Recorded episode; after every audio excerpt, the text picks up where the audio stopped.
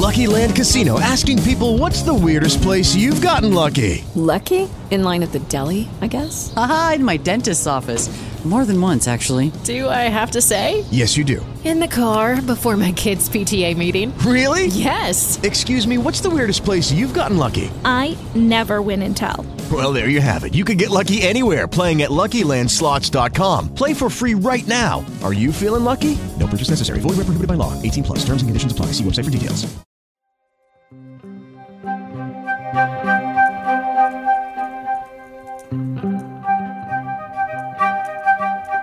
O histórico presidente da África do Sul, Nelson Mandela, faleceu aos 95 anos de idade no final do ano de 2013.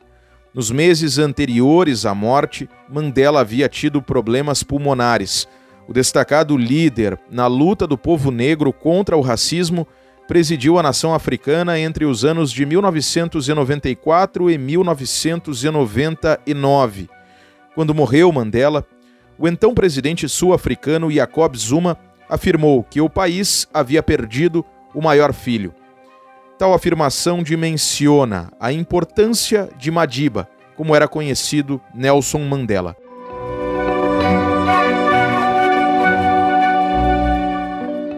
O Estação História é uma produção RWCast, a central de podcasts do grupo Rádio Web. Eu sou o jornalista Diego Brião e te convido para, a partir de agora, relembrarmos as estações que marcam a trajetória de Nelson Mandela.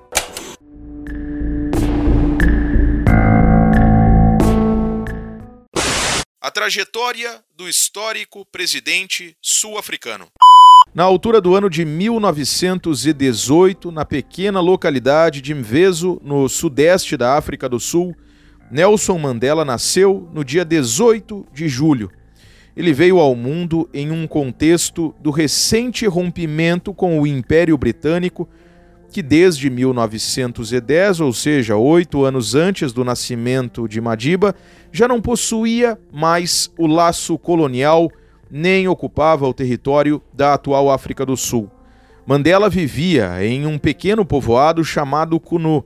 A partir dali, ele saiu para se converter em um personagem de reconhecida relevância a nível mundial no decorrer do século XX, em especial, e na virada para o XXI, tornando-se uma das referências no combate ao racismo contra o povo negro. Ele era filho de um dos conselheiros do rei da tribo dele e era muito amigo do príncipe, ou seja, do filho do rei. Então ele cresceu num ambiente em que existia alguma influência, né? Em termos assim políticos, tribais e etc. Mas isso aí não foi tão importante. Quando ele tinha aí, sei lá, uns 14 anos, 15 anos, ele e o, e o príncipe resolveram ir para Johannesburg, porque eles moravam no interior e era um momento em que as cidades estavam crescendo, vida noturna, liberdade e etc. E eles foram atraídos né, por essa novidade da vida na cidade. O rei acabou mandando chamar os dois de volta, foram levados de volta, mas o Mandela acabou voltando. E aí não parou mais, né? Porque não que ele tenha se desvinculado da vida tribal, mas ele ele descobriu um novo mundo, a cidade. E, e aí também começou a, a se inteirar da política até fazer o curso de direito e virar um militante, né? Cada vez mais consciente. Pio Pena, professor do Instituto de Relações Internacionais da Universidade de Brasília, a UNB, concedeu entrevista ao Estação História. Do final da década de 1940 até a metade da década de 1990, Mandela foi uma das milhões de vítimas do apartheid, que foi o regime de segregação racial contra os negros e negras na África do Sul.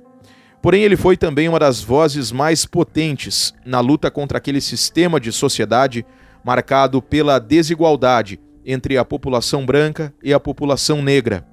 Eles sentiam na pele as políticas de discriminação racial, o estabelecimento do apartheid, que começou no final dos anos 40, a instituição de uma legislação discriminatória. Né? Então, assim, foi nesse contexto social, nesse contexto de uma ampla discriminação racial, é que Mandela vai acabar aderindo ao Congresso Nacional Africano e virando militante político do Congresso Nacional Africano. E, aliás, diga-se de passagem, um militante bem obediente, um, um militante daqueles assim que seguiam a risca as determinações do, do Congresso.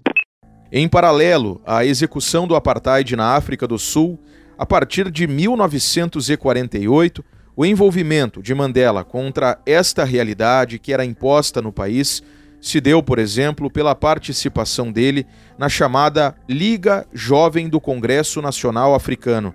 A nível internacional, Mandela participou de iniciativas como a Conferência de Bandung, na Indonésia, em 1955, para debater a cooperação e a resolução de problemas das mais diferentes ordens em países da África e da Ásia. Em 1961, ele também se envolveu com o surgimento do movimento dos não alinhados, que passou a reunir países para debates globais para além da polarização entre Estados Unidos e União Soviética, que estava vigente no começo daquela década. Eu acho que o, o mais importante, inclusive, é a própria Conferência de Bandung, que despertou essa consciência entre os países no então chamado Terceiro Mundo, que eles precisavam se organizar e lutar contra o colonialismo. É, Bandung foi em 1955. O movimento dos não alinhados vai acontecer em 61, final de 61. Foi importante, porque ali tinha né, uma, uma luta contra, contra o imperialismo, contra o colonialismo, contra o racismo e etc. Mas a, o mais importante mesmo foi a luta interna. E interessante que em 1960 teve o massacre de, de Sharpeville, né, na, na África do Sul, e que cerca aí de, sei lá, 70 pessoas foram assassinadas e dezenas ficaram feridas, né, num, num, num ato contra o racismo. Acho que isso foi até mais importante para aguçar a determinação do presidente Mandela nessa luta contra a discriminação racial. No dia 21 de março de 1960, na localidade de Sharpeville, nos arredores da cidade de Johannesburgo, 69 pessoas foram assassinadas e quase 200 ficaram feridas. Cerca de 20 mil pessoas protestavam naquela ocasião e lugar quando foram mortas a tiros pelas forças de segurança do Estado sul-africano. A manifestação pacífica era para demonstrar insatisfação contra especialmente a chamada Lei do Passe. Ela significava que a população negra precisava portar uma caderneta que informava onde ela poderia ir. Com as forças de segurança abrindo fogo contra a multidão, o aterrador saldo foi esta expressiva quantidade de mortos e feridos.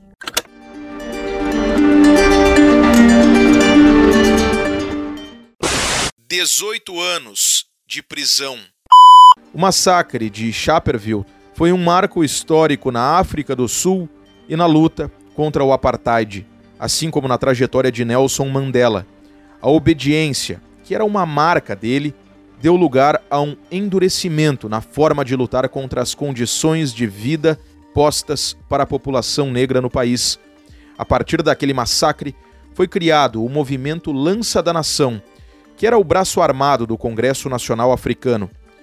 Pelo destaque que tinha, Mandela acabou sendo culpado por cometer crimes como sabotagem e conspiração. Isto fez com que o levassem à cadeia.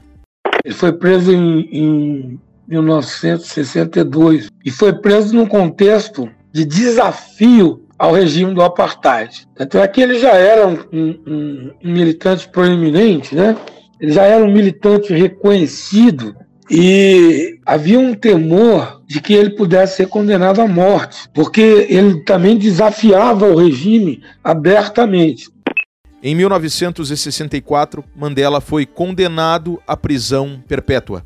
Ele vai ficar na cadeia durante 27 anos, sem regalia nenhuma, vivendo as agruras da cadeia, continuando na militância porque não foi apenas ele que foi preso, vários companheiros dele do Congresso Nacional Africano ficaram também na mesma cadeia. É, em tese era prisão perpétua, mas ele acabou saindo antes. E aí eu vou falar uma coisa que eu acho: foi o que salvou a África do Sul de uma, de uma guerra civil. Foi o fato de que os brancos deixaram Mandela vivo, porque ele era o único, e também não estou exagerando, o único negro que os brancos respeitavam. Quando começou a discussão para a transição, né, para o fim do apartheid, transição para o poder da maioria negra, né? Ele era o interlocutor aceito, reconhecido e que se impunha para os brancos e também para boa parte dos negros. Né? No ano de 1968, o então presidente sul-africano Pieter Botha chegou a oferecer a liberdade a Mandela. Porém, desde que a luta armada fosse finalizada, Mandela rejeitou a proposta, porque para ele só teria sentido se todos fossem livres e vivessem de maneira igualitária. A saída de Mandela da prisão ocorreu em 1990, no dia 11 de fevereiro. As leis de segregação racial estavam abolidas, assim como a luta armada deixava de ocorrer. No ano seguinte, a abolição total do apartheid foi consumada.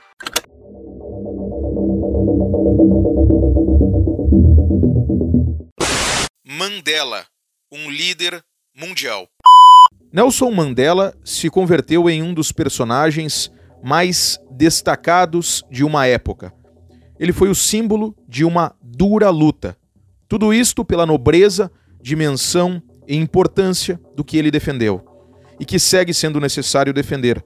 Um líder mundial, como ressalta o professor Pio Pena, da UNB, ele foi uma peça fundamental, essencial para que a transição ocorresse de uma forma menos violenta. Né? Então, quando ele sai da prisão, houve uma grande celebração na África do Sul e, e aquilo assim encheu a população de esperança, tanto de um lado quanto do outro. Então, nesse sentido, eu acho que a libertação dele foi a libertação também, simbolicamente falando, e não apenas simbolicamente, né? mas de toda a população negra da África do Sul, e eu vou dizer mais, de pelo menos uma parte substancial da população branca também. Então, acho que assim, a importância dele é, é algo inquestionável. É, Mandela é um desses personagens que não se limita a um país. Mandela é sul-africano, mas ele é africano, mas ele é, além disso tudo, um líder de alcance mundial. Com as profundas mudanças pelas quais passou a África do Sul na década de 1990, Mandela acabou eleito presidente do país no parlamento local. Foi o primeiro presidente negro da história da África do Sul, de maioria negra. Quando Mandela chega à presidência, ele foi eleito em abril de 1994. Né? Ele assume um país que estava em franco processo assim, de, de renovação, de renascimento. E, e também um país que ele herdou uma herança do apartheid, uma herança de desigualdade social e racial muito grande. Então você imagina, você tem um sentimento reprimido durante décadas, décadas. E aí o Mandela vira presidente. Essas pessoas, os negros, a maior parte da população, eles queriam resultados imediatos, mas a gente sabe que não é assim que acontece, né?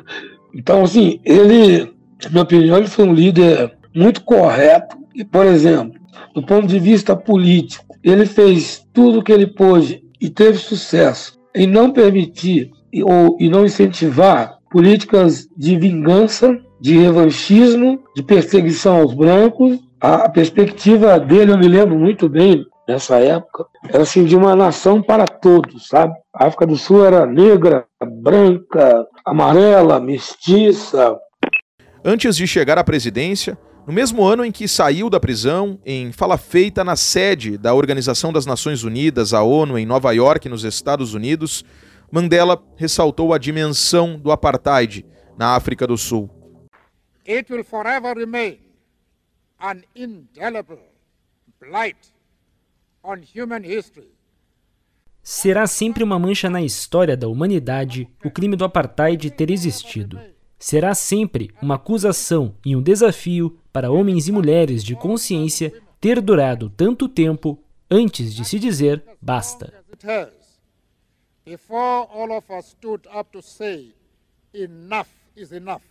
Oito anos mais tarde, já perto de encerrar o mandato como presidente da África do Sul, Mandela voltou a expressar o que pensava sobre tanta desigualdade.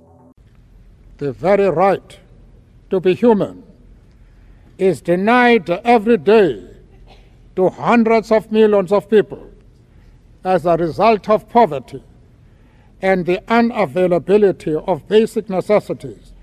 O direito de ser humano é negado todos os dias para milhões de pessoas como resultado da pobreza e da falta de recursos básicos, como comida, emprego, água e abrigo, educação, cuidados com a saúde e um ambiente saudável.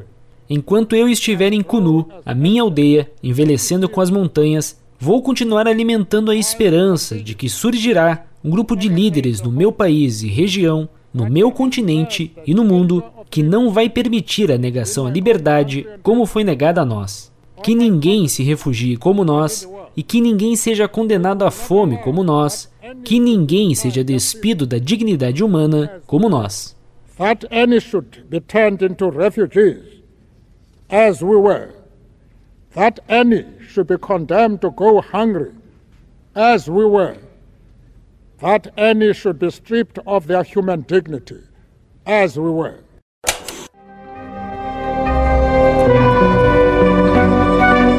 Este foi o Estação História, de número 135. Informações e áudios usados ao longo desta edição são provenientes dos portais da Organização das Nações Unidas, a ONU, do governo da África do Sul e da Fundação Cultural Palmares, do governo federal do Brasil.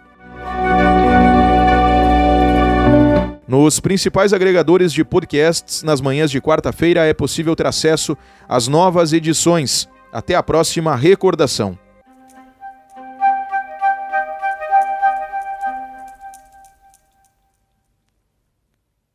Step into the world of power, loyalty and luck. I'm gonna make him an offer he can't refuse. With family, cannolis and spins mean everything. Now, you wanna get mixed up in the family business. Introducing The Godfather at ChumbaCasino.com. Test your luck in the shadowy world of The Godfather slot. Someday, I will call upon you to do a service for me. Play The Godfather now at ChumbaCasino.com. Welcome to the family. VGW Group. No purchase necessary. Void where prohibited by law. See terms and conditions. 18 plus.